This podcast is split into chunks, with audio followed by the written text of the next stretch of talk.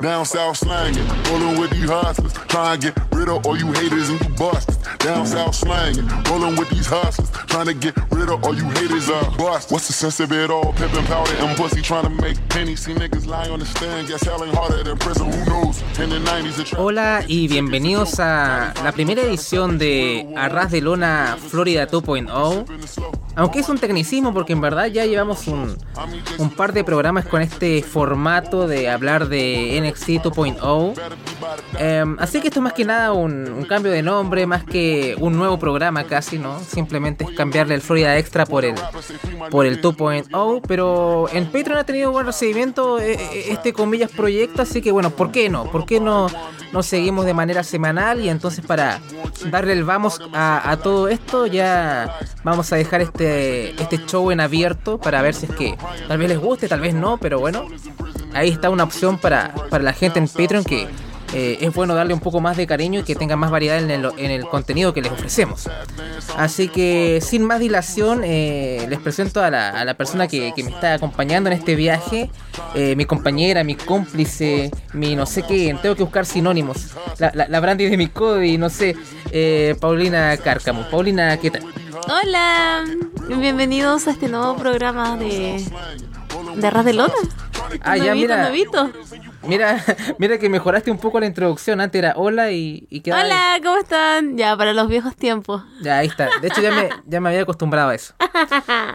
¿Sorprendido? Un poco. Ah. Bueno.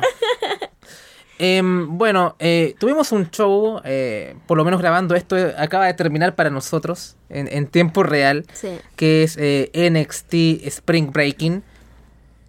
Show que estuvo, estuvo bien en términos generales, supongo. Creo que tuvo un, un muy buen arranque y después se fue un poco desinflando sin nada particularmente terrible ni nada por el estilo, pero el sabor final fue un poco un poco frío para mí. Em, pero en general creo que vale la pena echarle un ojo por, por algunos combates y segmentos. Sobre todo la primera hora estuvo, estuvo bastante bien. Mm. Pero no, no, no es que haya algo tremendamente horrible en el show. Supongo que a excepción de, de, de Wendy Chu, pero ya iremos, iremos hablando de eso. Pero bueno, em, ¿qué- tus opiniones generales más o menos de lo, de lo que viste, Paulina. Eh, sí, me pasó exactamente lo mismo. La primera hora fue muy buena, fue muy rápida. eh, bueno, fueron muy buenos los combates de la primera hora. Después, justo hubo el quiebre de algo y siento que de ahí para mí fue como para abajo. Se fue todo al carajo. Y ese que lamentablemente lo veníamos diciendo la semana pasada, por lo menos en mi caso, ese main event no, no calentaba a nadie, así que no, no, no, eh, por, por lo mismo terminé totalmente fría con ese, con ese final que fue hace, hace poquito rato. Bueno, pero eh, antes de incluso de hablar de los combates, hay que hablar de la intro de este show que fue maravillosa. Sí. Eh, empieza, empieza la intro todo como en la playa, un poco ahí en esas partes más... Eh, ¿Cierto? Era la playa, ¿no? No era la piscina. En la piscina, la perdón. piscina. Eh, Pero bueno, día muy soleado porque allá en Estados Unidos están en verano. Está- o sea, perdón, Primavera. está en primavera entrando ya de lleno al verano, entonces. Claro, estamos más o menos ahí Están en acercándonos, el spring breaking. Sí, acercándonos a esta época de, de más calor, menos ropa, ¿no? Sí. Entonces, claro, el enfoque se ven eh, en dos personas que parece que fueran mujeres, según no se enfoca mucho en el trasero, en, En el la ca- cabellera. En la cabellera, ¿no? Dije, bueno, otra vez ahí, Vince, este cochinote, que ya, ya empezaste con tus cochinadas, ¿no? Eh, pero al final nos, nos damos cuenta que en verdad no, no, son, no son mujeres. Eh, es Pretty Deadly. es Pretty Deadly y es, y es maravilloso, ¿no? El, porque sexualización femenina, mal, pero de hombres es comedia. Así que, eh, ¿por qué no? Eh, así que fue una, una divertida manera de, de empezar el show, porque generalmente con estos shows, sobre todo en, en televisión de, de NXT 2.0, generalmente algún talento que generalmente su- suelen ser la- los campeones de, no sé si tag, pero eh, Toxic Attraction también hizo este, este recap de las rivalidades que daban, eh, iban a dar a lugar al show de, de, de hoy, al menos del día que estamos grabando. Entonces eso, ¿no? Pretty Deadly hace un recap de todo lo que está por venir, como ya había pasado ya con, con Mandy Rose y Toxic Attraction en Vengeance Day, si no me equivoco. Así que por lo menos fue, fue una manera bastante hilarante de, de comenzar. Em, así que, ¿qué te pareció esta, esta intro? Porque creo que hay que comentarlo. Eh, sí, ah, creo que fue la tercera toma y claro, yo dije Pretty Deadly porque era conocidos míos. Entonces estaba muy entretenido, pero eh, yo estaba la semana pasada y decía, claro, ¿cómo van a poner a Pretty Deadly en el show si no tienen un combate? Tampoco es que tengan una rivalidad con alguien. El, el que con el que tenía lo echaron durante la semana pasada. Eh, y creo que fue una buena manera de, de presentarlos como son. Eh, así que nada, pues, te quedé súper contenta. Estaba ahí, ya estaba, ya estaba sonriendo. Así que a los cinco minutos. Bueno, eh, entonces tuvimos un, un, buen arranque que nos puso de buen humor y partimos con el opener por el título norteamericano, que de hecho era para nosotros el combate más atractivo eh, de toda la cartelera. Sí. Así que me sorprendió verlo de, de opener, pero bueno, eh, es eh, el campeón Cameron Grimes contra Carmelo Hayes contra Solo Sikoa, una triple threat match. Eh, bueno, como se nos ha contado un poco, el heel acá es Carmelo Hayes, así que entre el señor Grimes y Sikoa más o menos concentran sus ataques en, en Carmelo, que viene obviamente acompañado de su, de su cómplice ahí, el señor eh, Trick Williams, que no fue tan gravitante No. en absoluto, a pesar de que era una triple threat y es un no DQ match, lo que es bastante interesante si te lo pones a pensar, ¿no? O sea, tal vez debió haberse metido más, pero por otro lado no, no contaminó tanto el combate, así que bueno, bien por, por nosotros. En fin, Grimes eh, busca la cuenta sobre Solo Sikoa múltiples, múltiples veces sin éxito. Eh, cabe de puntualizar que Solo Sikoa está muy over y que las presentaciones eh, a Cameron Grimes lo abuchearon. Lo que me sigue sorprendiendo porque no ha hecho nada para que lo abucheen. O sea, uno ve, no sé, reacciones negativas, por ejemplo, en Cody Rhodes o ese tipo de cosas en AEW, por ejemplo. Y tú sabes por qué causa esas reacciones negativas, ¿no? Por, terminó con el racismo y, y esto, ¿no? Y un montón de cosas que generaron más o menos eh, ardor y justificado ardor. Mm. Ahora que ya sea Dios de la Tierra en, en Raw ya es otra cosa, pero pero eh, tenía tenía hit justificado con el público Cody Rhodes al menos, ¿no? Acá no, porque en el booking lo han hecho bien, la transición a este personaje más serio está bien hecha. Eh, simplemente será porque querrán más a solo Sikoa y simplemente lo abuchean, no lo entiendo, pero, pero bueno. Siguiendo con la descripción de- del combate, eh, por fin Carmelo Hayes eh, gana un poco de momentum usando más su ofensiva basada en, en high flying, no usando sobre todo la segunda cuerda. Grimes también se lanza en crossbody. Eh, hay un spot que, ¿cómo lo podría eh, describir? Es como un eh, superplex powerbomb, diría casi, porque está eh, solo Sikoa en la base. Eh, viene Cameron Grimes que va a aplicar el superplex y eh, Hayes que lo recibe. Entonces al final termina siendo como una especie de powerbomb que aplica Sikoa eh, y, un, y un superplex de, de Grimes a Hayes. Y la gente ahí se vuelve loca con el spot. Público bastante eh, encendido en gran parte del show. Eso no hay que, no hay que negarle al público de 2.0. En fin, los tres eh, luchadores intercambian golpes en el centro del ring. Eh, Sikoa comienza a imponerse con su fuerza y eh, domina tanto a Grimes como a Hayes. Eh, spinning Yurana- Yuranagi de Sikoa a Carmelo. Grimes logra romper la cuenta. Acá estoy usando mis notas desde un papel porque mi teclado no funciona mucho, así que si escuchan sonidos de páginas lo lamento. Eh, Poison Rana de Grimes a Carmelo. Hayes hace kick out. Carmelo intenta hacer como una especie de code breaker, ¿no? Es un poco, no, no queda tan, tan limpio. Pero este, eh, Grimes rompe la cuenta. Carmelo Hayes eh, intenta saltar sobre la tercera cuerda. Pero Sikoa lo para con una super kick. Eh, ejecuta una frog splash ahora sobre Cameron Grimes. Pero Carmelo Hayes logra recuperarse y logra parar la, cuen- la, la cuenta.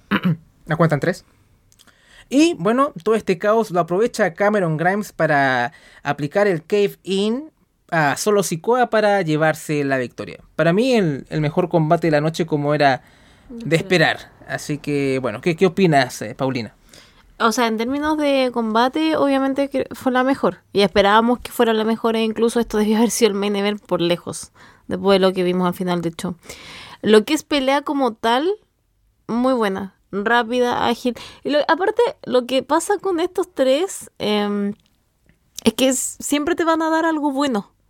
Es, em, no sé, pasó en el... También cuando estuve, estuvo en el... En el anterior Stand and Deliver, cuando pelearon por también por el título norteamericano, que también fue lo mismo, fue muy rápido, fue muy dinámico, y aquí también, o sea, los tres tienen eh, em, una química increíble. Ahora, los puntos para detenerse es Sikoa. Lo over que está con el público, lo que lo gritan, lo que lo quieren, eso viene solamente de lo que hizo en Stand and Deliver otra vez, en esa pelea. Porque de ahí que comenzó a ir creciendo, creciendo, creciendo este, este momento que tiene ahora solo Sikoa. Pero a mí todavía me impresiona eso, que el público eh, eh, vitoree su nombre y que deje muy, muy al lado lo que es Cameron Grimes, que igual le ha costado el año lograr el cariño de la gente. A mí lo que me da miedo lo de solo Sikoa es que pase lo mismo que con Cameron Grimes cuando Carmelo le ganaba el título. Que después ese momento se vaya perdiendo. Y venga otro y le gane después el momento a solo Sikoa y comiencen a vitoriar el siguiente. Em, pero eso es lo que a mí me llama la atención, porque aparte es que la pelea no hay nada que decir, o sea, si pueden verla, véanla, búsquenla, porque es muy buena. Eh, pero aquí la, es la detención y después se siente un poco, yo, yo sentí eso de cuando ganó Cameron Grimes, que la gente no estaba feliz, como cuando Carmelo ganó y no había ganado Cameron Grimes, entonces como que se corta ese momento. O si yo hubiera ganado solo Sikoa, eh, ahí están todos gritando. Pero siento que ahí hay un problema con NXT 2.0 que, que no entienden los momentos de sus luchadores. Entonces dejan pasar y por dejar pasar más tiempo, ese momento se pierde. Pero eso es lo que me pasó, por ejemplo, con esto y espero que no pase con solo Sikoa. Sí, creo que como ya mencioné, es el, combate del show, es el, el recomendado. Eh, sí, da esa sensación un poco como... ¿Por qué Grimes tiene esta recepción negativa cuando no, no, ha han hecho nada. nada. malo él, ni el booking tampoco? E- Es, extraño. A veces será el, es el público que también es muy, muy raro también el de este, el de este show también, ¿no? O sea, me refiero al de este, el de este programa, ¿no? No me refiero tanto al público que estuvo en, en Spring Breaking, sino que últimamente el de 2.0, porque a veces tiene unas reacciones que no... Son difíciles de entender. A veces hay, hay un poco del público de querer ser más protagonista que los propios wrestlers o, lo que, o el propio show. Mm, sí, no, sí. Y está bien pasarlo bien en el show, está bien, porque bueno, para eso uno paga, ¿no? Para pasarlo bien y disfrutar, pero hay que también saber el lugar que tiene el público dentro de un show de estas características. Y eso puede perjudicar el producto y puede perjudicar la percepción que tiene la audiencia viendo el show. Mm, Sí, porque eso, eso es lo que pasa. Entonces, eh, a mí me, me provoca ese temor, que pase un tiempo y cuando gane Sikoa, porque creo que eso es lo que va, eh, no celebren y la persona que esté con- compitiendo es la que después se lleve todos los gritos. Entonces, no sé, hay algo extraño que pasa, que, que, que la gente es muy paciente con alguno y con otro simplemente dan vuelta a la página y van con el juguete favorito. Sí, ha- hay que recordar que Cameron Grimes, eh, el contexto con el que se alzó como campeón es, lo hizo por su padre que recién falleció. Imagínense, imagínense eso. Y luchando contra cinco personas más. También, eh, es, es, es extraño. Sí. Pero sí, es un combate muy recomendable, con, con gran ritmo. Los Nirfors estuvieron bastante bien. De hecho, como había cierta incertidumbre que tal vez el título podría cambiar de manos por, por la recepción del mismo Grimes y, y el over que estaba Sikoa, eh, le dio también un, un plus. Así que creo que fue un, un gran, una gran manera de abrir el show. Y bueno, sigamos con, con, el- con un segmento ahora que es eh, Mandy Rose en bikini, eh, en el spa, en el solarium para ser más eh, específico, o la cama solar, como la quieran llamar, si es que no saben qué es un solarium. Eh, pero bueno, la mujer se quiere mantener bronceada, ¿no? Una mujer que tiene que cuidar acá la, la marca. Claro, se pone como el- un sticker del conejito de Playboy. Sí. Eh, ¿Eso qué, qué significa? No, no entiendo. No, porque es como Playboy nomás supongo. O sea, se supone que el tono que tú tenías se va a quedar marcado nomás. Por la- el tono que tú tenías antes iba a quedar más claro de lo que tuviste después y así puedes comparar. Ah, ya, ok. Mm. Bueno, en fin, aparece Wendy Chu, eh, que parece que ahí sabe todos los movimientos de Toxic Attraction porque la sigue a todos lados. No voy a preguntar el por qué. Eh, y claro, como que no sé si modifica el timer del solarium o aumenta la temperatura o las dos cosas. Y claro, eh, Mandy eh, termina su sesión en el Solarium. Está más naranja que Pete Dan. Eh, y bueno, llegan el resto de Toxic Attraction, Gigi Dolin y JC Jane, que están listas para ir a la playa, ¿no? Y, y, y, y romperla toda. Mm. Lamentablemente, obviamente, les da- dan a entender cómo se ve Mandy. No, no muy bien, no muy apta para ese tipo de actividades en la playa. Lamentablemente no vamos a tener a Toxic Attraction al completo ahí eh, en la playa. Es, es una verdadera lástima, la, la mayor tristeza de este show. Así que bueno, pobre Mandy. Ahora sí, Wendy Chu atacó ahí en un punto central todo lo que es la, la belleza de Mandy, ¿no? Todo, toda la presentación. Eh, qué, qué- horror. Así que bien, e- eso fue el segmento. ¿Qué, qué opinas? ¿Qué opinas, Cárcamo? Eh, yo igual así como esperé de tele me estaba preguntando y decía, ¿a dónde van a poner a Mandy? Me la imaginaba en la piscina, obviamente, como los últimos siete meses que ha sido de Mandy. Eh, pero no, apareció en el solarium, eh, obviamente con un bikini así de chico, que tú lo apreciaste obviamente. Sí. Estoy, estoy en la demo de los viejos verdes. Ya, ya. sí. Es tu culpa, Cárcamo, porque yo no, no veía NXT 2.0, no quería verlo. O sea, Andrés, NXT 2.0 está súper bueno. Y yo, bueno, ya, ok, veamos. O sea, ah, ya, y al tiempo ya te vas acostumbrando, te va gustando algunas cosas. Y bueno, me atraparon. Te atrapó Toxic Attraction. Eh, entonces ya, se presenta en el solarium, que yo no creí que los solarium todavía se seguían ocupando, porque supone que usaban este spray para broncear, porque es más definido. El solarium como que te deja muy... Y te da el cáncer a la piel, ¿no? Eso es como más Claro, es súper, es muy peligroso, entonces yo creí que ya no, ya no se usaba, pero se usa para la gente que está detrás de NXT 2.0. Eh, lo que pasó después con Toxic, o sea, con, con Gigi y la tercera Toxic, eh, JC Jane. JC Jane, eh, me dio mucho esa vibra de Mean Girls. Así como, you can sit with us. No te puedes sentar con nosotras. Fue como cuando Regina George se empieza a engordar o algo así. Y ahora Mandy, como estaba demasiado bronceada, no podía ir a la playa con ella. Iba a desentonar.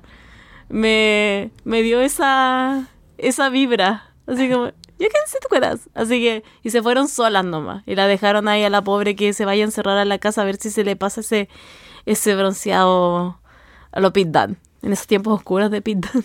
Ahora Ah. Butch ya no está tan naranjo. ¿O En sí? verdad, no, no está tan naranjo. Bueno. No, ¿se acuer- si se acuerdan, hace unos meses Pit Dan estaba muy, muy naranjo. Parecía una zanahoria. ese Sí, una zanahoria total. Entonces, y después eso va a llevar al, al segmento que viene posterior, pero me dio esa sensación con las Mean Girls. Pasamos de la divina, ahora estamos en Mean Girls. Bien, sigamos. Eh, segmento con Nathan Fraser, o para la gente que tal vez lo ubica en AEW, fuera, era Ben Carter, eh, que era, es un talento actualmente de NXT UK y eh, ahora tiene va a tener su debut ante Grayson Waller. Eh, a ver, Fraser simplemente es una promo de este típico babyface que está muy feliz y entusiasmado por, por estar en el, en el lugar. Nunca he sido muy fan de estas promos, así como, oh, no, estoy tan feliz de estar acá y, y tanto, más que voy a ir a ganar, ¿no? O sea, es como, no, no, no entra bien para mí ese tipo de, de promo de personaje. Es como, bueno, voy a ganar a Grayson Waller y voy a dejar una marca, o no sé, algo así, ¿no? Puede que sea básico, genérico, pero me, es más efectivo que decir, ah, estoy tan feliz de estar acá, o este es mi sueño, o el niño de 10 años que... No, o sea, eh, no, no me gustan estas promos y WWE como que usa mucha, mucho ese recurso. Bueno, no sé, no creo que tengas algo que agregar con respecto a esto. Y obviamente que me remarcaba que venía del, de la escuela de Rollins, cada cinco segundos. Ah, claro, Que era entrenado por Seth Rollins. Así que, Sí. imagínense eso. En fin, sigamos al siguiente segmento que eh, este es comida es importante porque bueno, hubieron despidos en NXT y Malcolm Vivens fue uno de ellos que era hacía de manager de Diamond Mine. Que no fue despido, él se quiso ir de la empresa. O sea, fue un despido, pero fue un despido provocado porque él no quería renovar. Claro, eso. Así que es, Pero es despido de es despido de todas formas. Claro. Bueno, Strong, eh, aparece Roderick Strong y los Creed Brothers. Y como que le hace entender la magnitud del duelo que, que están por enfrentar, que los Viking Riders son su desafío más eh, grande, ¿no? De los que han tenido hasta el momento. Em, y más que nada eso, ¿no? Le recuerda que, que no fallen, le recuerda el Gauntlet Match que, que perdieron, ¿no? Esa presión. Y Roderick Strong imponiendo su liderazgo, ¿no? Que, que más o menos tienen que seguir la guía que él les da. Ya más Hill, Roderick Strong, ¿no? Un poco más autoritario. Mm. Eh, lástima que sea tan malo en promos, pero que eso como que jode un poco toda la percepción del segmento. Y los Creed Brothers no le agrada mucho lo que está pasando, pero bueno, ya lo vamos a hacer. Poco más. ¿Qué opinas, Paulina? Es lo mismo, básicamente. Están. Es que Roderick Strong, aparte que tiene la voz muy baja, que lo dice, pero tiene la voz muy bajita, entonces al lado de, de tremendos hombres que son los Creed Brothers, como que se siente muy pequeño. No, no sé, no, no lo puedo ver como un líder, así. Yo siento que con una. Con un, ¿Cómo se llama? Con un- una cachetada de, de Brutus y cae. Vuela lejos Roderick Strong. Pero no sé, siento, si se fuera mucho mejor en promos por lo menos, no sé, tuviera algo más de, de fuego en él, eh, esto sería completamente diferente, pero vamos a ver cómo, cómo esto eh, sigue después de... Bueno, sí, ahí después cuando sea la pelea de los Brothers, porque ahí pasa algo, vamos a ver cómo sigue esta historia.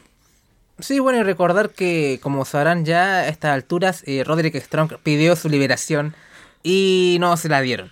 Porque, no porque lo valoren tanto a él en, en, en- NXT o en WWE, sino porque no quieren que vaya a AEW, ¿no? O sea, es más eso. Es como decía Aftier, es, eh, ¿nos quieren por porque nos quieren o, o- o nos quieren porque no quieren que estemos en AEW? Bueno, es el mismo caso, creo yo. Em, así que eso, pero no sería el único segmento que se verá afectado por las liberaciones, porque tenemos un segmento con Indy Hardwell y Doug Hudson. Y Indy Hardwell está casada en kayfabe con Dexter Loomis. Y Doug Hudson está en una, está en una relación con. En kayfabe también con, con Percha Pirota. Así que claro, están los dos. Se ve a Indy muy afectada viendo su anillo de matrimonio. Que ahora, ¿qué tiene que ver que hayan despedido a tu marido de tu empresa con tu matrimonio que se puede acabar? O sea, ya despidieron a Dexty, entonces ya como que es un divorcio. No lo entiendo. Eh, porque mira el anillo, o sea, ¿no? O- o- Mira el dedo. Mira el dedo, lo que sea. O Dexter se fue a comprar cigarros y no volvió. Tengo que entender muy bien esto. Y también se ve a Duke un poco afectado. Ni tanto, porque en verdad trata de besar a Indy Hardwell. Y como que Indy le pone el. eh, eh, lo frena en seco. No, no, no. Ni, ni- un millón de años, Doc. No sé. A lo mejor si intentas un poco más te puedes salir. Eh, es eso, ¿no? O sea, imagínate. Echan a tu pareja y lo primero que hace es tratar de. de ver lo que salga, ¿no? Eh, no sé cómo explicarlo. Pero bueno. Así ha hecho NXT con. tratando de solventar todas estas liberaciones. Paulina. Eh, Bueno, lo dije el otro día, se fue uno, se fue el otro, iban a tratar de juntarlo. Pero igual me dio mucha risa la rapidez con la que lo hicieron, así ni siquiera una salida, nada. Algo un poco más natural que se viera, pero me dio mucha risa. Inder viéndose el dedo. Ruth, o sea, eh, Hudson llegando y como viendo así como, pucha, ya sabes lo que pasó. Y después tratar de darle un beso y Inder como, no. Pero no sé hasta cuándo va a llegar esa historia. Yo, yo creo que la próxima semana a lo mejor algo va a pasar. Van a ir a una cena. Porque así, así es NXT 2.0. O puede ser que quede hasta ahí y se separen. Pero yo creo que van a tratar de juntarlos de alguna manera. Bueno, ahí la gente en Patreon eh, verá cómo sigue esta historia. No, quién sabe, a lo mejor es tan hilarante que va al segmento de YouTube. Ya veremos. Eh, bueno, sigamos con eh, otro combate que estuvo bastante bien, que fue Nathan Fraser versus Grayson Waller. Eh, ambos luchadores forcejean. Eh, Fraser empieza a dominar. De hecho, gran parte de este combate es básicamente una exhibición de Nathan Fraser. O sea, él tiene la mayor parte de la ofensiva en este combate. Y el tipo es bastante talentoso. O sea, en el high fly, en sus dropkicks, tiene una muy buena dropkick. Eh, Nathan Fraser, todavía en mi mente le digo Ben Carter, ¿no? O sea, pero creo que fue una gran actuación de, de Fraser y Waller también. ¿eh? Eh, El tipo es bastante atlético y se pudo adaptar bastante bien al pacing que impone Fraser en el combate. Perdón. Em, también recordar para la gente que, que no sigue el programa, que debe ser la mayoría. eh, eh, también estaba Chase University metido acá, ¿no? Que es esta como facción de una universidad de, de muy eh, cuestionable credibilidad. Pero que parece ser que ahora son babyfaces. eh, que estaban este, influyendo mucho en el público. Porque el público estaba muy encendido. Hacía la ola. eh, un montón de cosas. Así que mm, fue, fue muy divertido ver todo esto. Eh, a ver, sigamos con la descripción. Eh, hay un spot bastante duro de Fraser que cae como que su garganta choca contra las cuerdas sí. y cae fuera en ringside. Y después tenemos un, otro spot similar también con el, con el pobre Nathan Fraser, así que igual hubieron spot, eh, spots duros. También hubo un momento con, con Grayson Waller dando un, sentido homenaje al querido eh, Claudio Castañol y Cesaro, ¿no? Porque hay una pelota de playa y Grayson Waller la toma y la rompe, ¿no? Así que ese fue un cariñito a, a Cesaro, un cariñito que valoro bastante. bueno, em, la gente está muy encendida. Voy a, eh, Waller eh, hace un gesto de, hacer el curb stomp porque como habías mencionado Paulina, eh, Seth Rollins fue sensei acá, maestro de, de Nathan Fraser. Así que más o menos como que hace la, la demanda de hacer el curb stomp, pero bueno, claro, no lo logra hacer. Qué lástima, me hubiese encantado que lo hiciese. se lanza con un gran tope suicida Nathan Fraser, o un suicide dive como le, les quieran llamar. Eh, Aplica dos super kicks también eh, Fraser a, Waller. Eh, Waller rompe la cuenta gracias a un rock break que estaba muy cerca de las cuerdas cuando eh, aplica esas dos super kicks este, Nathan Fraser. Y qué pasa acá, ¿no? están en tanto Fraser como Waller en la tercera cuerda, están forcejeando. creo que Waller, perdón, este trata de hacer un, un Spanish Fly, me parece Nathan Fraser pero logra apartarlo mm. Waller. Y también cae muy similar a ese spot anterior, o sea, cae contra las cuerdas hacia ringside también. Mm. También se vio algo duro. Y Waller aprovecha la oportunidad para, rematarlo ya para como más o menos sellar el combate, pero Andrew Chase eh, utiliza una bocina, estas bocinas, para hacerle perder el balance eh, a Grayson Waller, lo que capitaliza eh, Nathan Fraser para llevarse la victoria. Fue un muy buen combate, estuvo bastante divertido. ¿Qué, qué te pareció? El combate Wrestling. Lo que pasaba en las tribunas con Cheese University es for entertainment. Estuvo muy bueno esto. A ver, uno, eh, lo que pasó en, el ring. Nathan Fraser realmente todo lo que aprendió con Rollins. Porque eh, si de algo nos dejó esto, que la escuela de Rollins es demasiado buena. Es increíble lo de Neta Fraser porque realmente la vez que, las veces que tú lo ves va mejorando mucho más. Eh, es muy rápido. Esa, esos misiles, es casi como ojalá verlo alguna vez enfrentarse a Darby Allen cuando se tira. Em, lo de Waller también, lo decía hace dos semanas, Andra, eh, o sea, lo que ha crecido, eh, de cómo se ha apoderado de su personaje y ya cómo sabe de que él es súper bueno ha sido excelente de ver. Y lo que pasó fuera fue mucho mejor porque era la interacción que tenía Waller con, el, con Chase University en total. Y Chase University totalmente tomando el control de ese público. Es más, como siempre hay estos eh, side to side con el comercial, eh, hay en algunas ocasiones en donde uno de repente se olvida que está la pelea y no sé por qué se te va la, la, mirada en las comidas que promocionan. Eh, pero esta vez fue al contrario, porque estabas viendo que en la otra pantalla Chase University habían comenzado a hacer la ola con el público y las veces en que estaba el y era con las veces en que el spot lo tenía Waller. Entonces era muy entretenido, igual cuando, no sé, estaba Waller eh, estaba haciendo eh, algún tipo de movimiento contra Fraser, igual em, comenzaban a gritar Waller Sacks. Creo que hay alguien le empezaron a gritar hasta Pussy, algo así. Entonces, lo que ellos tenían afuera era totalmente diferente, pero que se complementaba muy bien a lo que estaba pasando en ring.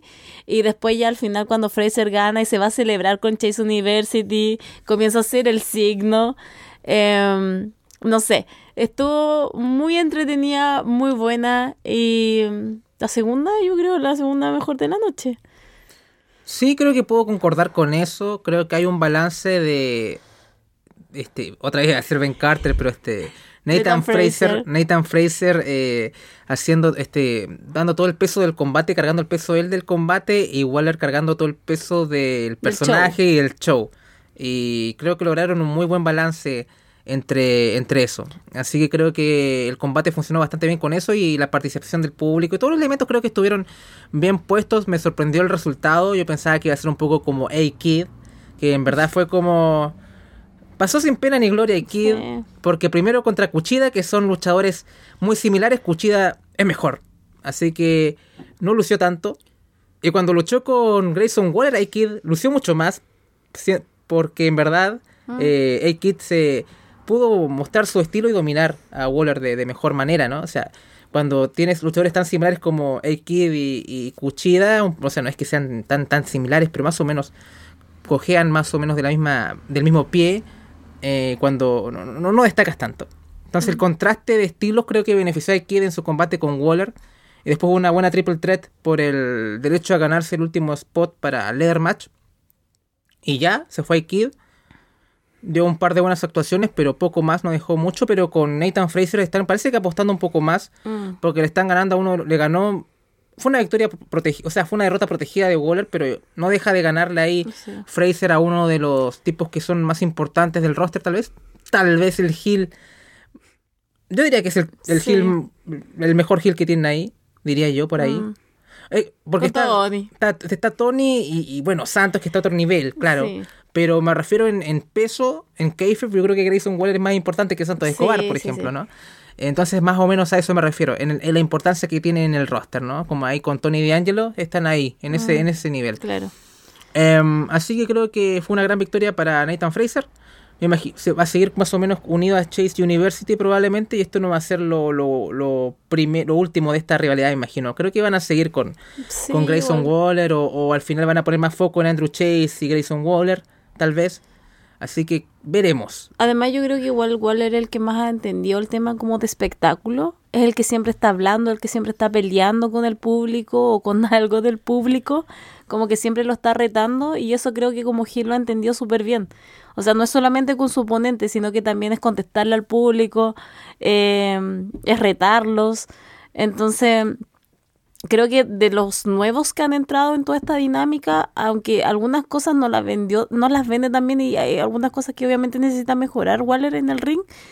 El tema de espectáculo y si quiere defenderse después en el main roster, eh, yo creo que va a andar súper bien porque, como digo, es el que mejor ha sabido entender el juego que hay eh, con el micrófono y con el público. Sí, de acuerdo. Y de hecho, a mí también me ha sorprendido bastante Tony D'Angelo para el personaje en concepto tan horrible y estereotipado y que lo sepa llevar tan bien. Eh, yo creo que hay que darle un, aplauso al hombre. Mm.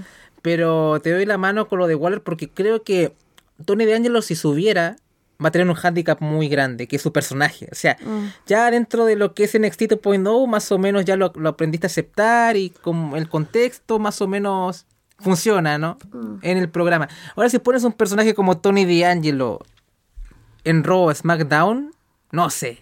Creo que no va, no va a pegar. Creo que mm. ese es lo, eh, el tema con el pobre de Tony, que lo hace bastante bien. O sea, tiene mucho mérito sacar ese personaje mm. adelante. ¿ah? Y ha tenido una. En el ring ha evolucionado bastante bien también, porque no tiene tanta experiencia.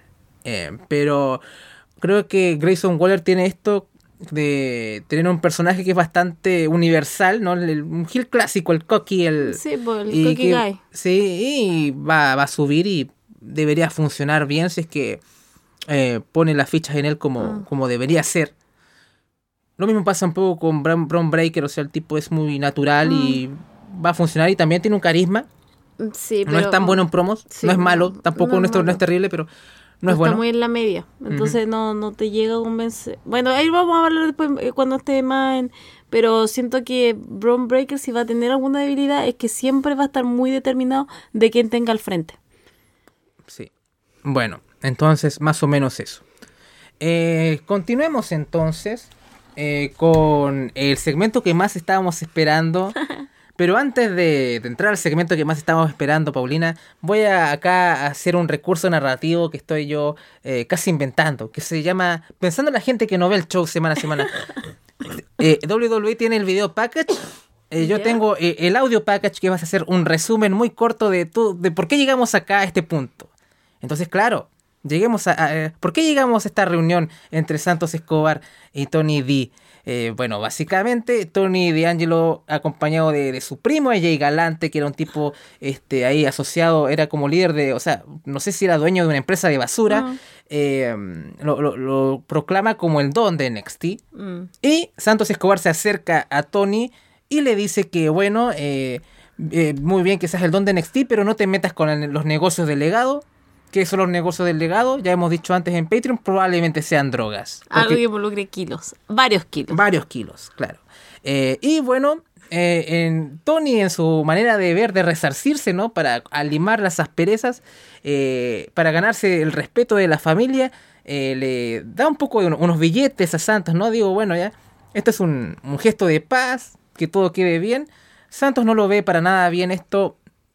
Y claro, eh, dice que esto, esto no vale el respeto de la familia, eh, lo que causa también que en un combate de Santos Escobar ante... Mm, ¿Cuál fue el combate que tuvo Santos?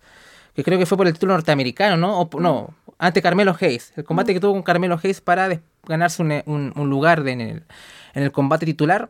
Al final, eh, Tony interviene, o mejor dicho, los secuaces de Tony intervienen. y así Santos pierde el combate con Hayes. Santos también encuentra en su auto un pescado muerto en el capó. Eh, y claro, bueno, eh, Santos le devuelve la mano eh, en el combate de D'Angelo contra Von Wagner que lo pierde Tony porque Santos ahí le pega con un bastonazo y todo eso, ¿no?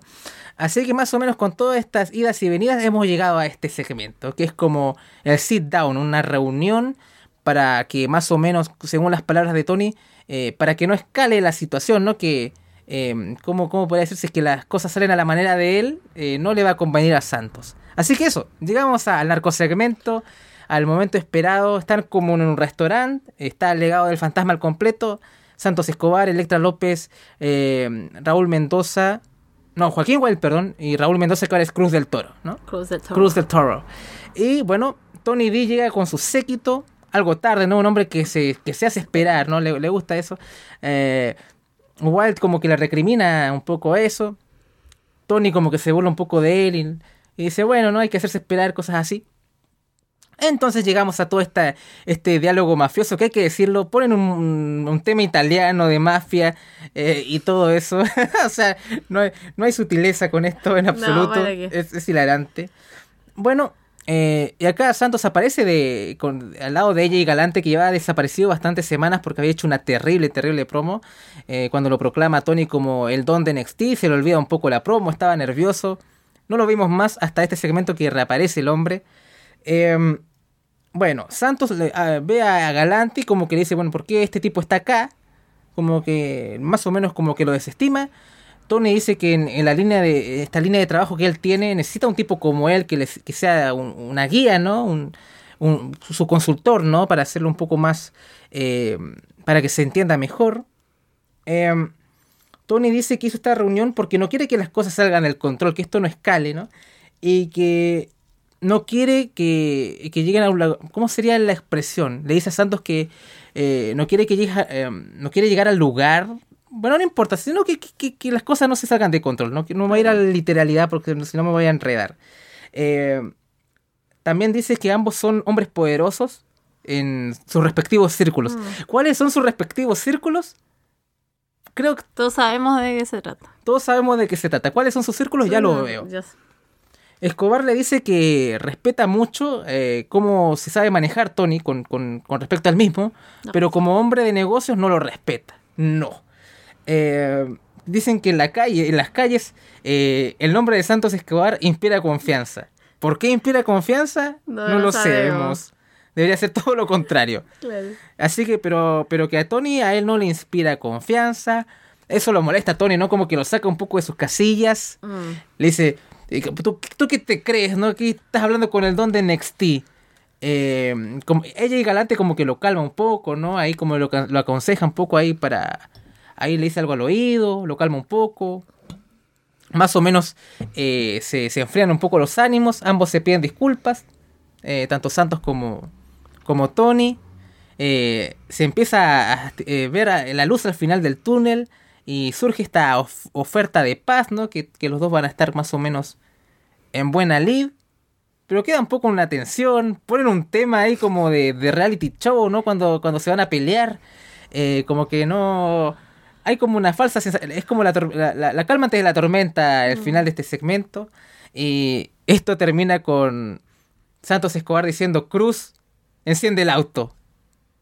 Eh, eso sería el segmento. ¿Qué opinas, Paulina, de este narcosegmento? Ay, Dios mío. Me gustó en un 70-30. El 30% creo que fue porque elevamos nuestras expectativas. Yo lo imaginaba en el ring, en un escritorio, con las banderas, con un séquito de, de hombres detrás de Santo, con un séquito de hombres detrás de Tony.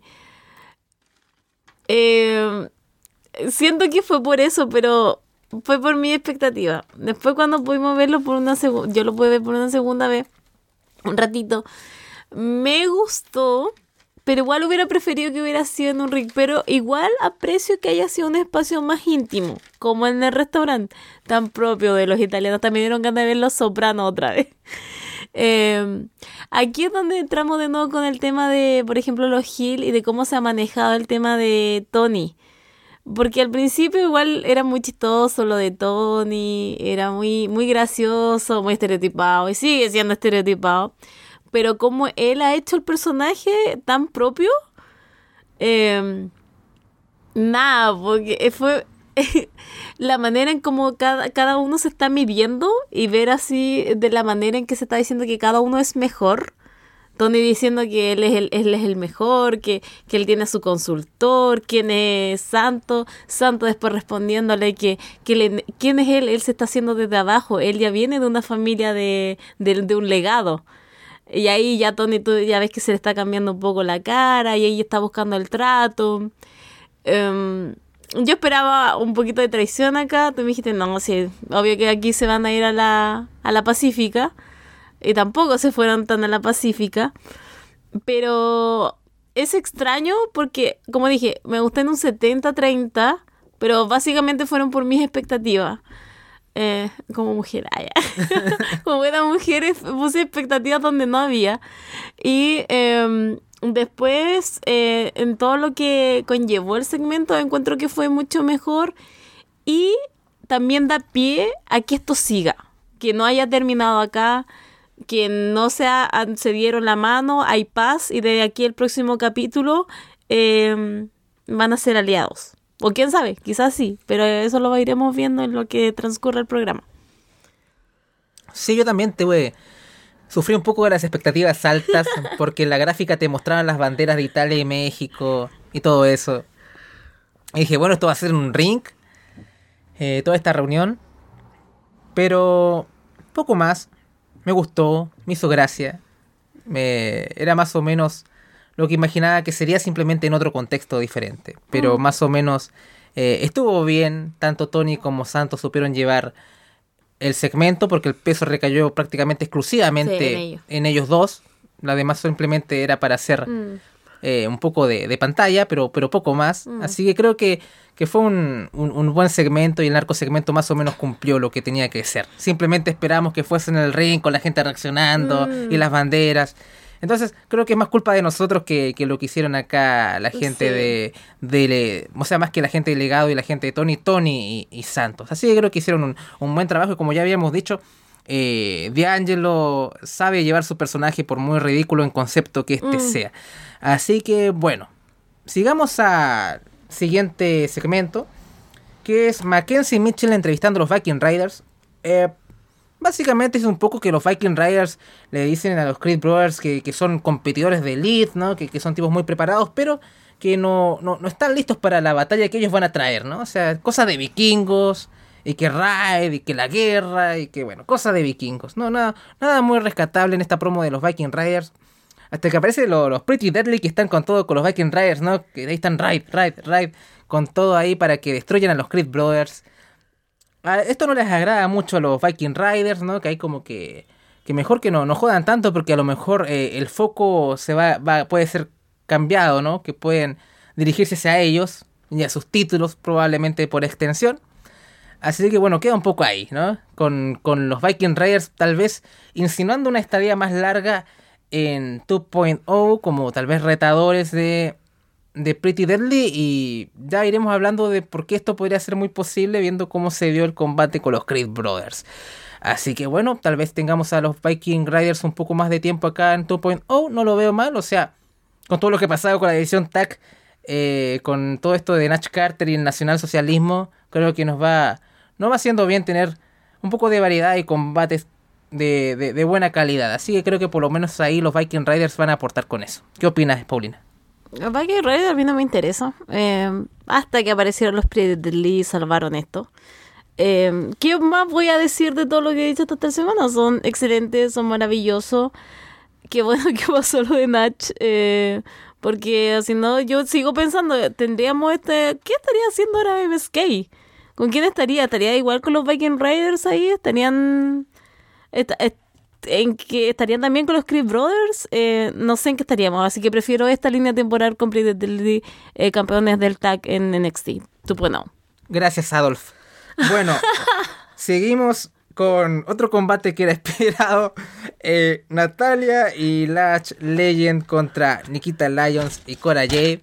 En la entrada a Cora Jade se le olvida el skate, ¿no? Como que entra con el skate, como que lo deja tirado, ¿no? O algo así. No, es que tú, tú justo estabas, ano- estabas anotando, como está anotando con papel y lápiz, justo estabas ahí anotando, y, eh, pero ella entró hasta la mitad con el skate. Se subió. Sí, se subió, pues sí salió hasta Y- la mitad y de ahí paró. Y justo cuando ella paró, tú levantaste la mirada y empezaste a escribir. Ah, ya. Entonces, Sí. pa- pa- en vez de que patinó los dos centímetros de... de Patinó cinco. Ah, excelente. Vamos, a- vamos mejorando, Cora. Bien. Eh, parte eh, Latch y Cora Jade, básicamente el combate. Típicamente ahí Legend se impone a Cora gracias a su diferencia física, ¿no? Un poco, eh, es bastante palpable. Em, después le da el, el, el tac a Natalia y acá me sorprendió un poco. Pensé que iban a hacer un poquito más de expectación con lo de Cora y Natalia, como que iba a tardar eh, que, que las dos se chocaran en el combate. Pero no, no quisieron jugar con eso, lo que me pareció una lástima. Creo que es algo que siempre generalmente es eficaz. Pero bueno. Em, Coro logra hacer retroceder a Natalia y hace el tag con Nikita Lyons. La gente, sí, Nikita, eh, la amamos, ¿no? Eh, Nati logra llevar a Lyons al suelo. Eh, Nati vuelve a hacer el tag con, con Latch. Y tanto Nikita como Latch Lane caen duro fuera del ring ambas. Eh, bueno, vuelta también, vuelta de comerciales. eh, vemos a Natalia dominando a Cora Jade ahora. Porque debo decir, no me fijé mucho en el Picture and Picture mientras estaba tomando notas. Es como, bueno, tantos comerciales ahí en tus oídos, mejor no, ¿para qué? Así que me puse a notar desde que volvimos a, del corte comercial. Em, hay un momento en que Cora evita el sharpshooter y eh, da, da el hot tag a Nikita, que ahí Nikita arrasa con todo, ¿no? Creo que te había dicho mientras estábamos viendo este, este combate, ¿no? Nikita tiene mucha mejor base que, que Lash Legend, que todavía está muy verde y que lo único que dicen los comentaristas es que, bueno, esta chica juega básquetbol. Y bueno, ¿qué me sirve que juegue básquetbol si estamos... eh, es wrestling esto, ¿no? O sea, que se ponga a jugar básquetbol entonces si es tan buena. Que tampoco creo que lo era tanto para que esté Ahora esté acá. En fin, em, para cerrar acá, que tengo que cambiar de página, eh, hay un momento, un spot bastante importante que Nati se equivoca en romper la, cuenta, ¿no? Como que estaban, estaba a punto de, de Latch perder, o por lo menos de sufrir un near fall, y en vez de eh, romper la cuenta, eh, patea a Latch, lo que causa como el principio del fin del combate, porque eh, Lions hace su, su famoso pin, que es como que abre las piernas en 180 grados, pero no hace la cobertura, así que podrías interpretarlo que más como un pin es un move. Fu- Fue como que el move fue básicamente abrirse de piernas y, chocar contra Latch. Y bueno, en vez de ella hacer el pin, eh, es em, Cora quien este, ejecuta un senton, creo que desde la tercera cuerda, para llevarse la victoria. Fue un combate. mm, algo que me dejó frío. Ahí entraré más en detalles. ¿Qué, qué dices tú, Paulina? Eh, lo voy a decir aquí, lo voy a decir ahora. Cora y Latch sobraron totalmente para mí en esta pelea. Este combate debió haber sido Natalia y Nikita. Eh, el público está con Nikita. El público. No sé si a esta altura está con Natalia, honestamente. No, no lo vi muy, muy involucrado con Natalia, pero creo que eso va más porque estaba con Latch. Es que Latch es como, no sé, cómo entró en esta, en esta dinámica con Natalia. Hubiera puesto, no sé, otra persona y no sé si. eh, A Tiffany, no sé si lo hubiera puesto ahí con, con Natalia, mejor y se enfrentara a Nikita y a, y a Cora, en un caso hipotético. Pero a mí, a mí en este, en este combate, es- como digo, me sobraron, me sobró Cora, me sobró Latch. Em, hubo un minuto en que yo estaba como, esto es demasiado largo. Eh, ¿Por qué se está demorando mucho aquí la victoria? Y después cuando llegó la victoria, eh, yo quería que fuera Nikita otra vez la que le ganara a Lash Legends. Pero al final terminó eh, haciéndole el pin Cora. Que no sé, tengo mi. tengo No sé si han quedado como un poco en pausa los planes a lo mejor que tengan para Cora. Yo dije que ella eh, es la que va a ganar el campeonato después de Mandy. Pero viendo cómo va Nikita. Eh, eh, no sé, tal vez cambien los planes de aquí en adelante, pero eh, eso me pasó con este combate. Muy largo, me sobraron personas y la que tenía que llevarse la victoria en el pin creo que fue la persona equivocada. Pero tú tienes otra opinión. Sí, tengo otra opinión porque la historia es Cora y Natalia. Eh. Le, Nikita Lyons le ha ganado dos veces a Lash Legend en singles matches. O sea, ¿por qué otra vez el pin? La tercera. ¿Por qué, qué iba a añadir Nikita Lyons ganándole otra vez a Lash Legend? Nada. Sí que estuvo bien que ganara Cora Jade y si es el pin. Y más o menos el combate que están vendiendo es con Natalia. Así que estuvo bien en ese sentido. Y también un poco que ese Nikita contra Natalia lo vamos a tener. Ahora si va a llegar antes que el combate con Cora o no, ya es otra cosa. Pero ya también nos están vendiendo eso también. Por algo Natalia atacó a, a Nikita, ¿no? Porque ya Nikita fue la que la que más o menos lanzó también el desafío y Natalia le dijo que después de que termine sus asuntos con Cora podían luchar ellas dos, así que imagino que después del combate con Cora llegará ese Nikita contra Nati, iremos viendo. Mm. Por lo demás estoy más o menos de acuerdo contigo, o sea, se hizo un poco largo, pero poco más. Creo que al final fue, fue el correcto, por lo menos para mí, pero creo que le sobró un par de minutos. Mm. En fin, eh, tenemos ahora estos segmentos de cara al NXT eh, Breakout Tournament femenino. Y nos presentan un poco a, a Tatum Paxley, que ya la hemos visto en 2.0 luchando ante Natalia y algunas cosas con Diamond Mind que trató como de, de unirse. Pero básicamente es como, bueno, levanto pesas, ¿no? Ese es como todo el que ha entrenado muy duro y que levanta pesas. Y ya tenemos, tenemos la ejecutiva. levanta pesas. Tenemos un montón de estereotipos. La reina de belleza. Sí, pues tenemos la Miss, tenemos la que levanta pesas, la que... la ejecutiva. los estereotipos, pero... Soy estereotipada, pero también soy una chica fuerte. Sí. Eh, algo así. Sí. Claro, soy este, estereotipada, pero soy fuerte. granjera, pero levanto pesas. Algo así. Bien, pero sigamos con algo más eh, interesante, que es eh, Toxic Attraction en la playa. Por fin llegando a la demo del pajero. Eh, están Gigi Jace eh, quejándose de, de, Wendy Chu, ¿no? Que diciendo, bueno, ¿por qué está tan obsesionado con, con, con, con, ella? Bueno, todos están obsesionados con nosotras, dice Gigi. Eh, no la culpo. Y claro, y tenemos eh, un punto alto del show. Secuencia en bikini de Gigi y Jace en la playa, ¿no? Eh, qué, qué, bien, qué bien que tenemos estos segmentos en el XT 2.0. Eh, y claro, aparece. Wendy Chu a arruinar toda esta secuencia, esta buena secuencia que estábamos teniendo. Y hace lo menos eh, dañino que se puede hacer. O sea, como que les quita la llave del auto y las sandalias. Pero no es que se robe el auto y se lo lleve, que sería como lo ideal, ¿no? Bueno, que se queden ahí sin zapatos y sin en el auto, sino que simplemente mueve el auto un poco más allá, tal vez. Eh, y las sandalias para que las tóxicas caminen a pies descalzos sobre el cemento, sobre el concreto, que no es muy agradable. Y eso es todo, ¿no? Porque está Wendy, olvidé este detalle, que está acompañada de Roxanne Pérez, que es, es Roxy. Em, pero qué mal, ¿no? O sea, qué mal. Todo lo que tuvo que ver con Wendy Chu, este show, pues, ha sido malísimo. Que vuelva Mei Jin, que vuelva. Hasta, hasta, estoy extrañando a Jin, que imagínense. Uf. Eh, chicas pesadas otra vez, ¿no? ¿Por qué estás tan obsesionada conmigo? Why with me? Eh, fue eso, netamente. Y lo de Wendy Chu es ese personaje que era Janice Ian. ¿Cómo le quitas a un dictador los recursos? Quitándole los amigos, el amor, su, su cuerpo sexy. Eh, ahí va tachando ahí. Ya le sacó el cuerpo, el, bueno, al menos el, el tono de piel, el, bronceado a, a, Mandy. Ahora iba por las amigas. Eh, y también tampoco entendí lo del tema del auto. Yo igual creí que cuando dijo, me llevo las llaves y me llevo las sandalias, yo dije, ok, se van a ir lejos. Pero no, después aparecieron, no sé, como, como dos cuadras más allá. Y ahí estaban saludándola y se fueron corriendo. Eh, ¿Ya?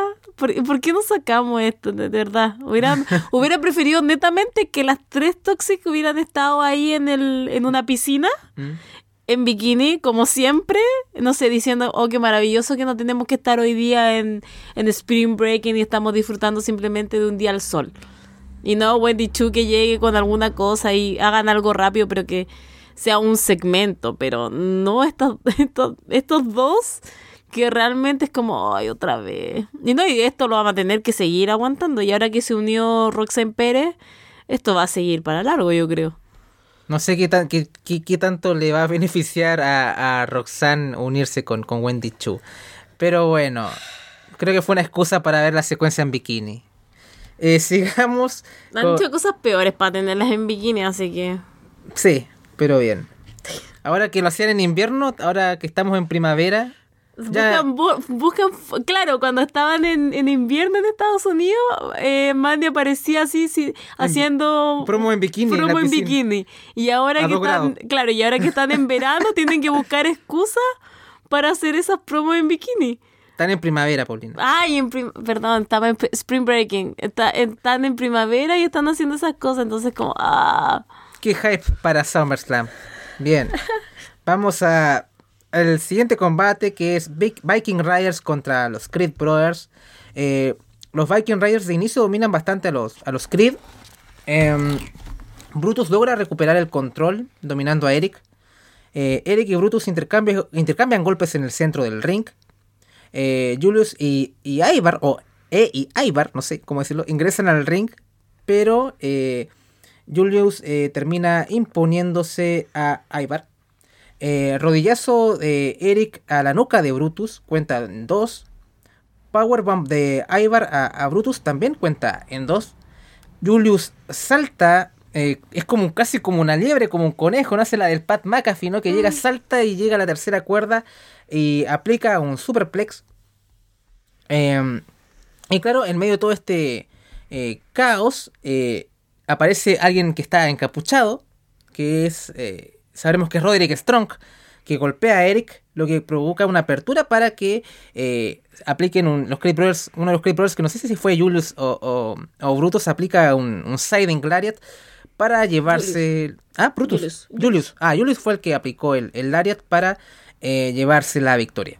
Em, el combate estuvo bien, pero nunca me logré meter del todo en él, tengo que decirlo. O sea, porque no había demasiado fondo para este combate, ¿no? Simplemente Strong buqueó el combate y ya. Entonces como que llegué muy frío al combate, pero hubo- la, acción estuvo bastante bien y al final como que empezó a ganar, a ganar un poco de, fuerza, pero me, costó meterme un poco. Pero creo que fue un buen combate. Eh, ¿qué, ¿Qué opinas, Paulina? Am, otra vez Viking Rider no me interesa. Eh, los Creed Brothers. Aquí voy a ser como casi una madre orgullosa de ver a sus pequeños eh, crecer. De la primera vez que se vieron, estaban tan nerviosos, estaban así como unos pollitos luchando. A lo que ahora están contra los Viking Riders, o sea, la manera en que han conectado, la manera en la que pelean, eh, han crecido montones.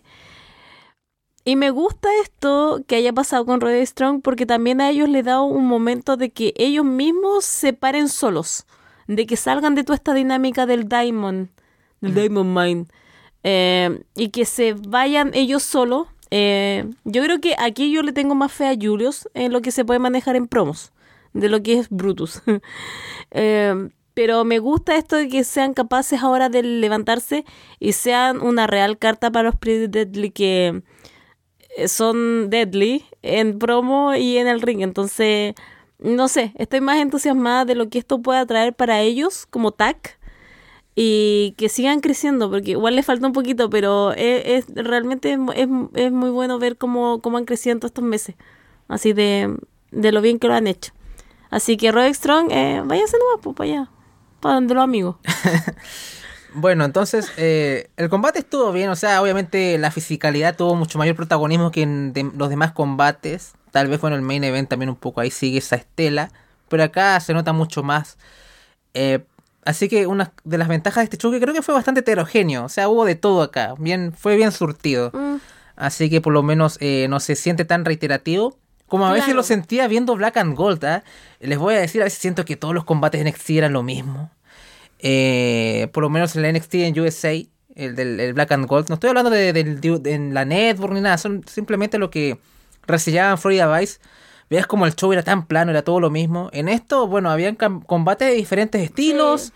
Eh, es lo que uno también alababa de AEW en ese sentido, ¿no? O sea, más o menos veías diferencias. Aparte porque todo igual tal- todos los combates, por ejemplo, de lo que se dio hoy día en la noche, eh, exceptando el main event, eh, creo que son recomendables. Y no y pasa lo mismo, que no va a ser reiterativo, no va a ser todo lo mismo, no va a ser una línea. Entonces, sí, no, sí, en eso sí te voy a dar aquí la, la razón, Bamonde. Ah, ya. Bien. Qué orgullo, qué orgullo que me dé la razón alguna vez. Bien. Entonces sigamos con eh, el main event, ¿o no? Me parece que hay una promo antes. Perdón. ¿Cómo? ¿Cómo nos vamos a olvidar de esto? Perdonen, perdonen. Eh, Dios mío, en serio, ojalá me hubiese olvidado de esto totalmente. Aparece de acá los... Son leñadores, ¿no? Según, según Manuel, creo. Sí, Manuel. Ya, eh, sí. Forex y Jensen. Que de hecho, antes de esto, ah, hubo una promo de Kylie Ray, que ahora es Salva Fire, que lo único que hace es mi pasado y prender fuego. Mm. Pero eso. No, no me voy a recreer más en ese cambio de nombre. Tampoco me molesta. Em, y también aparece este Fallon Henley, también otra promo para el NXT Breakout Tournament. Que en verdad me hace pensar que podrían ser granjeros eh, Briggs eh, y Jensen porque está con lo de los caballos y todo eso. En verdad es como me gustan los caballos. O sea, las promos de NXT Breakout Tournament femenino es soy ejecutiva, me gusta, pero, pero soy buena en el ring. Eh, me gusta levantar pesas, pero también soy buena en el ring. Me gustan los caballos, pero, pero soy buena en el ring. Eh, soy Miss Universo, pero, pero soy- también puedo ser eh, feroz en el ring. Eh, eso es todo con lo de las presentaciones de este eh, NXT eh, Breakout Tournament femenino. Qué hype, qué hype.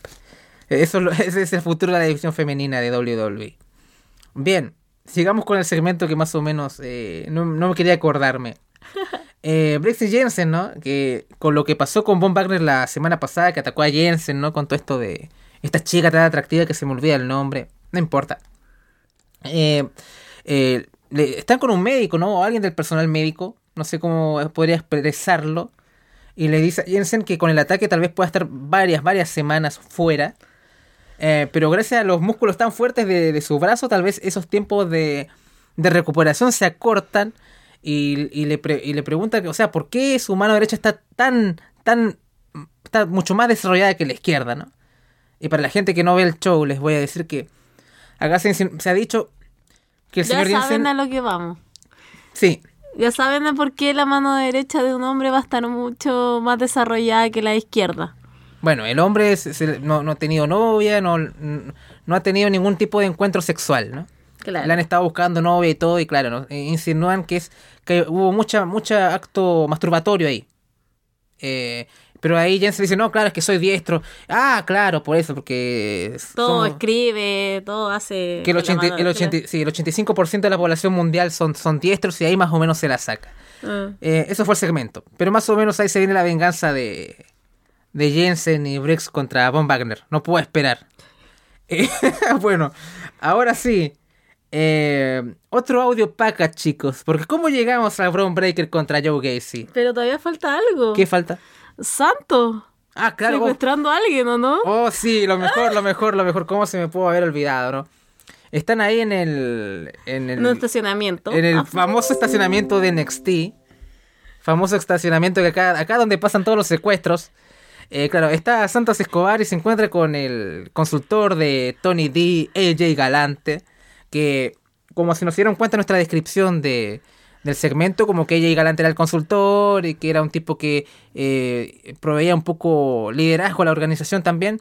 Y claro, Santos es un hombre cerebral ataca por ahí, ¿no? Como que le dice, le dice buenas palabras de, de crianza al señor Galante y, y lo secuestra, ¿no? Ahí proporcionándole a él el golpe, un golpe muy fuerte a la organización de Tony.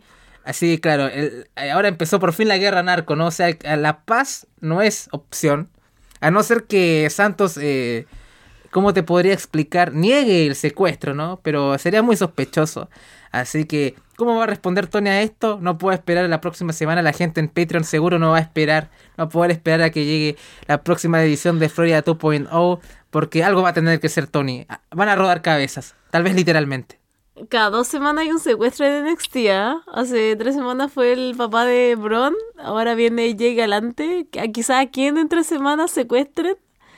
Eh, yo no creí que se iban a ir por acá, honestamente. Pero. Oh, Dios mío, lo que se viene en dos semanas. O sea, la próxima semana. ¿A dónde, ¿A dónde va a estar? ¿Lo van a, ¿Lo van a encerrar en la misma parte donde tenía yo Gacy al papá de Bron Breaker? Ahí en un apartado del, del Performance Center. No, ¿de dónde están grabando en Florida? Sí, pues en el Performance Ya. Center, sí. Ahí van a tener el, van a tener también la celda. Eh, no, no puedo esperar a dónde lo van a tener. Bien, eh, claro. Y ahora sí vamos a llegar al main event, pero a ver otro audio package para que digan cómo, cómo llegamos, cómo llegamos hasta acá con Bron Breaker y Joe Gacy. En fin, eh, el padre de Bron Breaker ha sido secuestrado. Rick Steiner, Hall of Famer. Eh, Joe Gacy lo secuestra, claro. Y eh, a la otra semana lo libera. Eh, y, y- pero no, no sol- solamente lo libera, pero se queda con un recuerdito que es el anillo del Hall of Fame. Eh, Gacy quema el anillo del Hall of Fame, pero no le hace nada, porque al final lo saca del fuego y se pone el anillo en el dedo. No sé por qué, aún no me lo explico. Eh, pero al final, ¿por qué fue esto? ¿Por qué fue el secuestro? ¿Por qué fue el anillo? Fue para pedirle a Bron Breaker eh, una oportunidad titular contra... O sea, para tener opción al título de NXT. Y bueno, y la semana pasada hizo una promo, ¿no? Un poco de que gracias a lo que ha hecho estos meses en NXT, que ha sido ganarle a un montón de Jovers, ha podido eh, dejar que los chicos con sobrepeso, eh, ¿cómo era lo que dijo? Como que rompiesen las barreras para la gente Claro, que sí. que tuviera los niños que... que Le hacían bullying. Sí, que le sí. bullying. Así que si eres, si, si tienes problemas de peso y ya no te molestan, agradecele a Joe Gacy venciendo a los Jovers en 2.0. Y el level up. Y, el level up. Sí. ¿Por qué lo dijo? No, no lo sé, no lo entiendo. Eh, así que bueno, en fin. Main event. Main event. Main event. Braun Breaker. Time for the main event. De Braun Breaker contra Joe Gacy. Bueno, Breaker eh, usa. eh, tiene. Está usando como su guía, su. ¿Cómo se llama este, este traje? Sí, ¿no? el gear. Eh, varios números. Mm. Y yo en un principio como su, su traje está compuesto de números dije, ah, esto es una referencia a la promo de su tío, ¿no? Que ya cumplió hace como 14 años la promo de- del doctor Steiner, el matemático. Y no, no, no, sino que era una referencia al, al traje que usó su papá en su debut en Raw, creo. Así Mm. que fue bonito guiño. En mi corazón quería, quería pensar que era Por el un- tío. un- por el tío, por, por la promo matemática. Bueno, una, una lástima, pero claro, los Steiner siempre, siempre están ligados a los números. Eh, no rompió ningún logo Braun Breaker, decepción total. Eh, en fin, vamos al combate. Eh, Breaker empieza a dominar a Gacy, pero eh, se ha mostrado durante esta historia que Braun Breaker es bastante, ¿cómo podría explicarlo? Emocionalmente maduro. Y Joe Gacy capitaliza eso para eh, poder eh, tomar control y poder conectar algunos ataques. Eh, Breaker lanza a Gacy fuera del ring. pero Gacy logra entrar en el cuadrilátero golpeando la cabeza de Braun Breaker y también su zona media, la zona media del campeón. Gacy toma el control. De hecho, casi todo lo que es comercial es el picture and picture o pantalla en pantalla. es un dominio total de Joe Gacy. Eh, hay un spot en que Joe Gacy hace como este spot muy similar al de Bray Wyatt, que Sí. se pone como en cuatro, o sea, no, no en esa No se boca de boca abajo. Sí, de boca, de boca abajo. O sea, boca abajo. Sí, eh, pero lo hace como en el esquinero, ¿no? Es como Sí, una variante. Sí, lo hace en las cuerdas.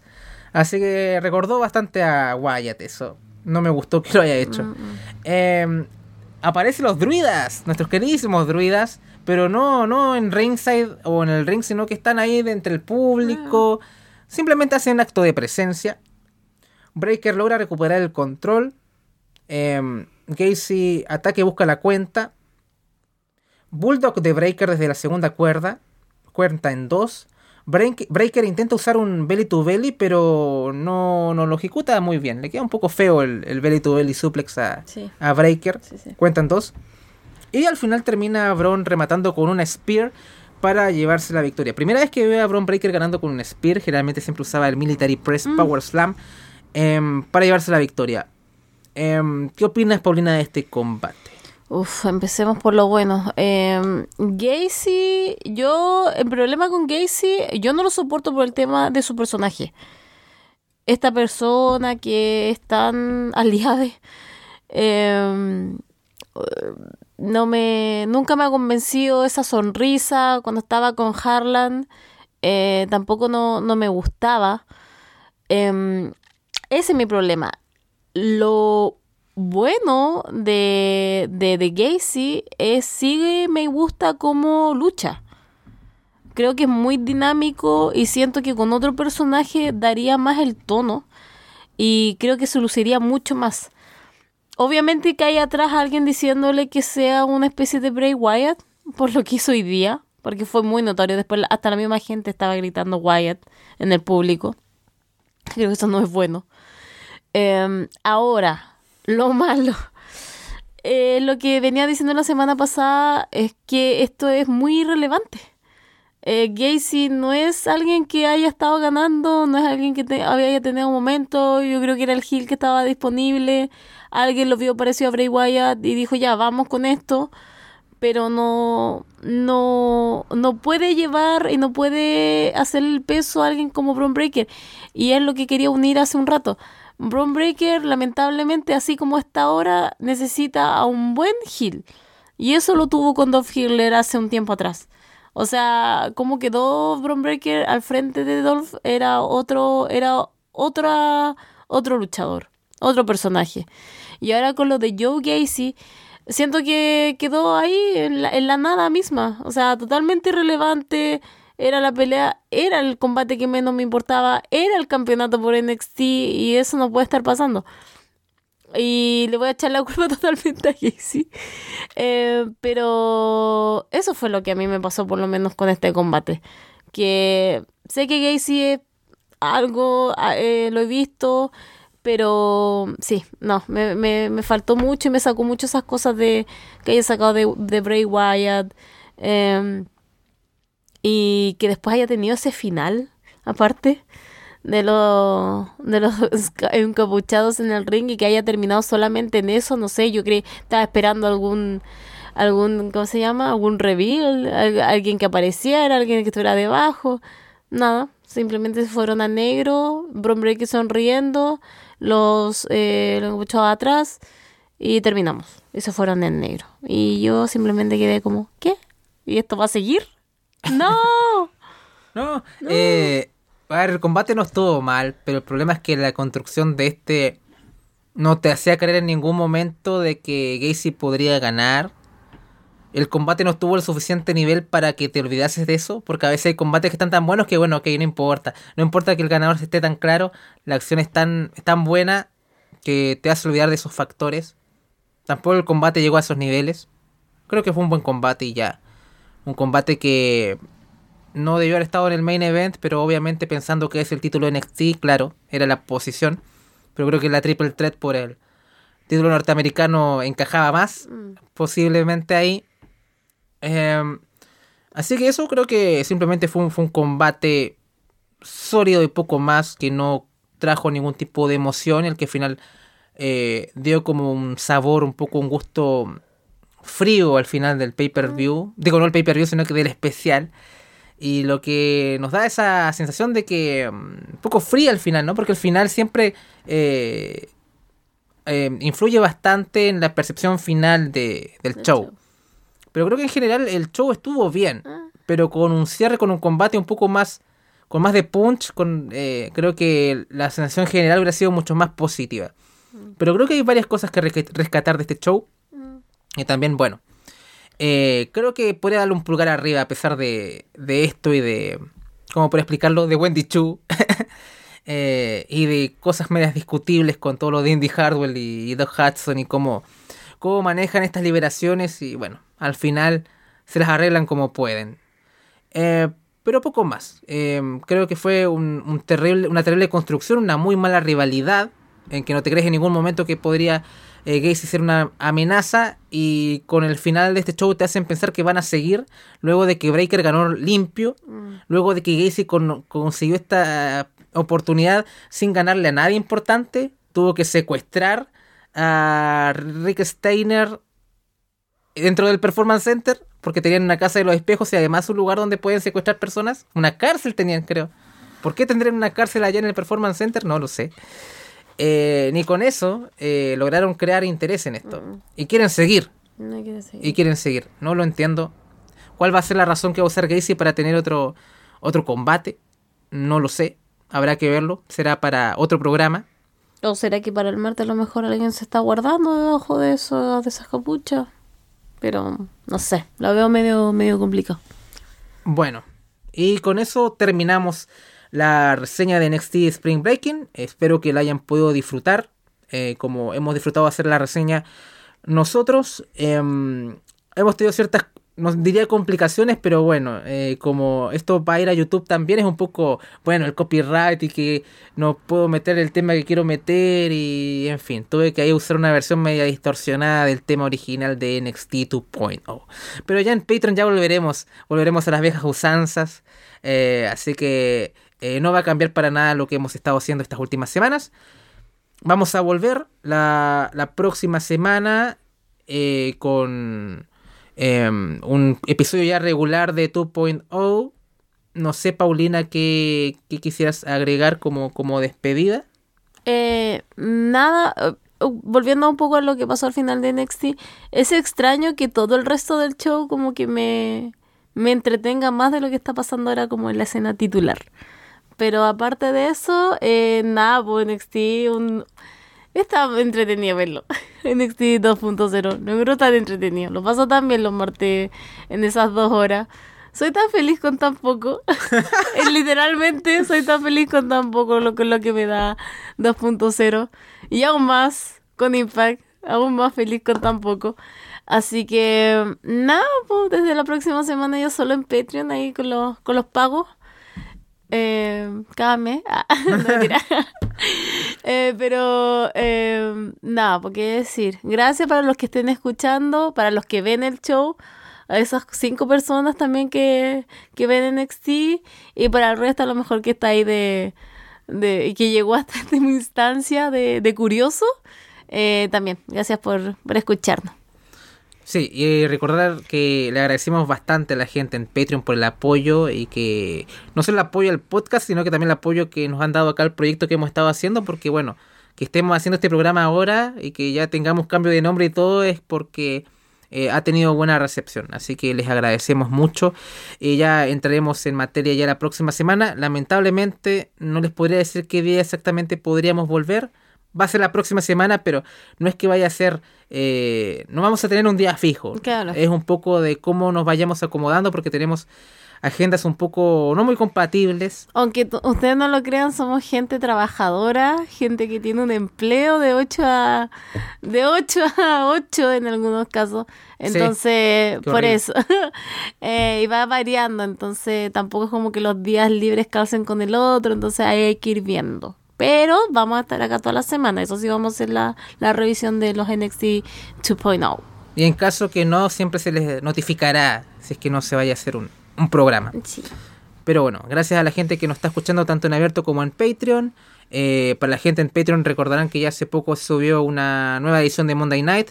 Ya creo que el último show del 96, ¿no? Así que ahí atentos que ya estamos de camino a Starcade, que creo que va a ser la próxima semana.